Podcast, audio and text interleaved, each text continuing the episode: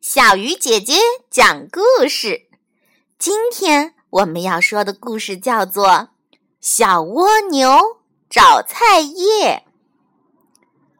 话说一天风和日丽，小鸟在枝头上唱歌，小白兔坐在家门口啃着一根大红萝卜，它们呢都很快活。可是蜗牛一家。一点儿都不开心，因为他们没有菜叶可吃了。蜗牛妈妈递给蜗牛老大小萌一根绳子，说：“家里没有菜叶了，你去采一些吧。”小萌看着饥饿难忍的弟弟妹妹们，心里一阵刺痛，满口答应。小萌爬得非常慢，他觉得自己的身体非常沉重。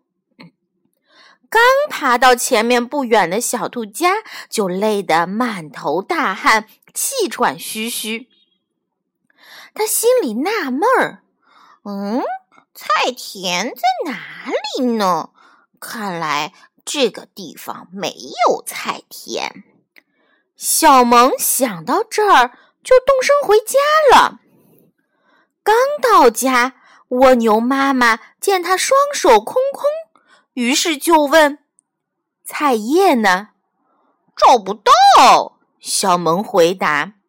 “我昨天才看见对门胖蜗牛阿姨从菜地里捡了一大捆菜叶回家，你再去找一找吧。”蜗牛妈妈说：“这次小萌决心一定要找到菜叶。它爬呀爬呀，爬过了小兔家。不远处一片草绿色吸引了小萌。它上前一看，呀，是白菜地。小萌在地上捡起了一些菜叶，用绳子一捆。”满载而归。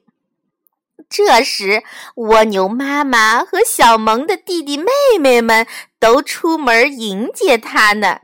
他们吃了一顿丰盛的晚餐。亲爱的小朋友，今天这个故事啊，是想告诉我们，做任何事情都要坚持到底，才能成功。如果半途而废，那可就太可惜喽！